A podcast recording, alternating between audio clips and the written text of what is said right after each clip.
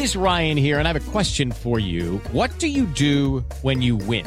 Like, are you a fist pumper? A woohooer, a hand clapper, a high fiver. I kind of like the high five, but if you want to hone in on those winning moves, check out Chumba Casino. At ChumbaCasino.com, choose from hundreds of social casino style games for your chance to redeem serious cash prizes. There are new game releases weekly, plus free daily bonuses. So don't wait. Start having the most fun ever at ChumbaCasino.com. No purchase necessary. BGW. Void were prohibited by law. See terms and conditions. 18 plus.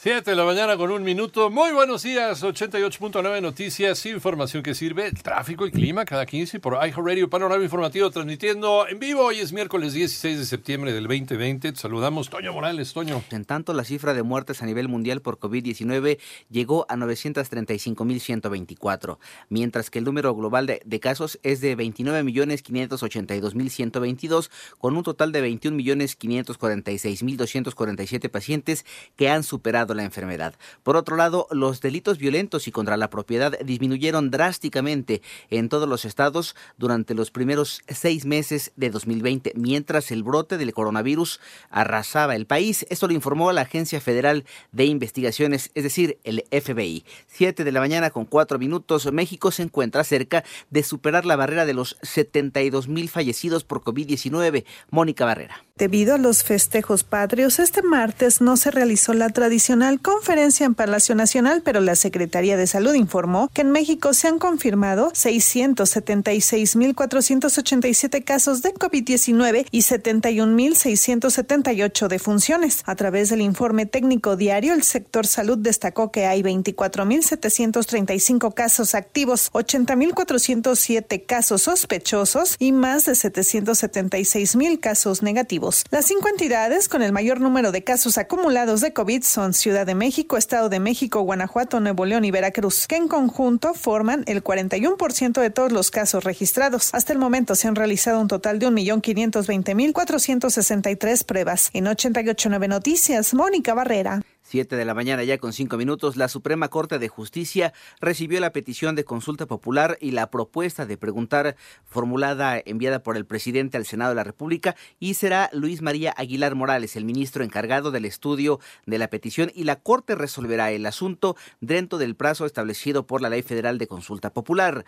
Ante un zócalo vacío, por otra parte, en el cual se encendió la llama de la esperanza, el presidente encabezó su segunda ceremonia del grito de independencia en lo que va de su mandato. Además de los tradicionales vivas a los héroes de la independencia, el Ejecutivo Federal arengó a las comunidades indígenas la libertad y la esperanza en el porvenir. Por otro lado, la rifa del avión presidencial se realizó en las instalaciones de la Lotería Nacional, donde se anunciaron los 100 premios de 20 millones de pesos cada uno. Hasta el momento se ha conocido que tres hospitales en Nayarit, Zacatecas y Michoacán resultaron ganadores. En tanto, el Congreso del Estado de Tamaulipas aprobó la llamada Ley Olimpia, que consiste en reformas al Código Penal de aquella entidad para sancionar la violencia de género en plataformas digitales que se refiere principalmente a la difusión de fotografías íntimas de mujeres sin su consentimiento. Siete de la mañana ya con siete minutos, autoridades ya investigan la llamada que alertó sobre un posible atentado en contra de la jefa de gobierno Claudia Sheinbaum.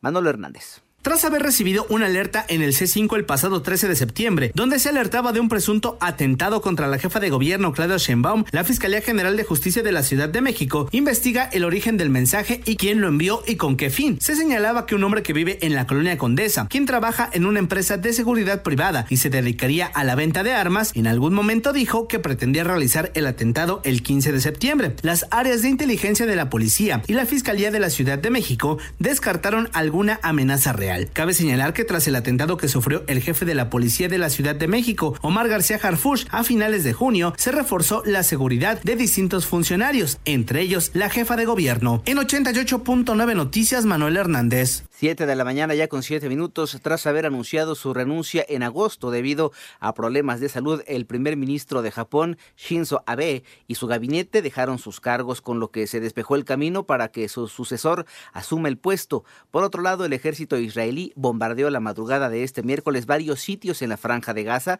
después de que se dispersaran cohetes desde el enclave hacia Israel, esto de acuerdo con fuentes de seguridad palestinas. En tanto, en los eh, Emiratos Árabes Unidos, el edificio Burj Khalifa de eh, Dubái se iluminó con los colores de la bandera tricolor en honor a la celebración de un aniversario más de la independencia de México.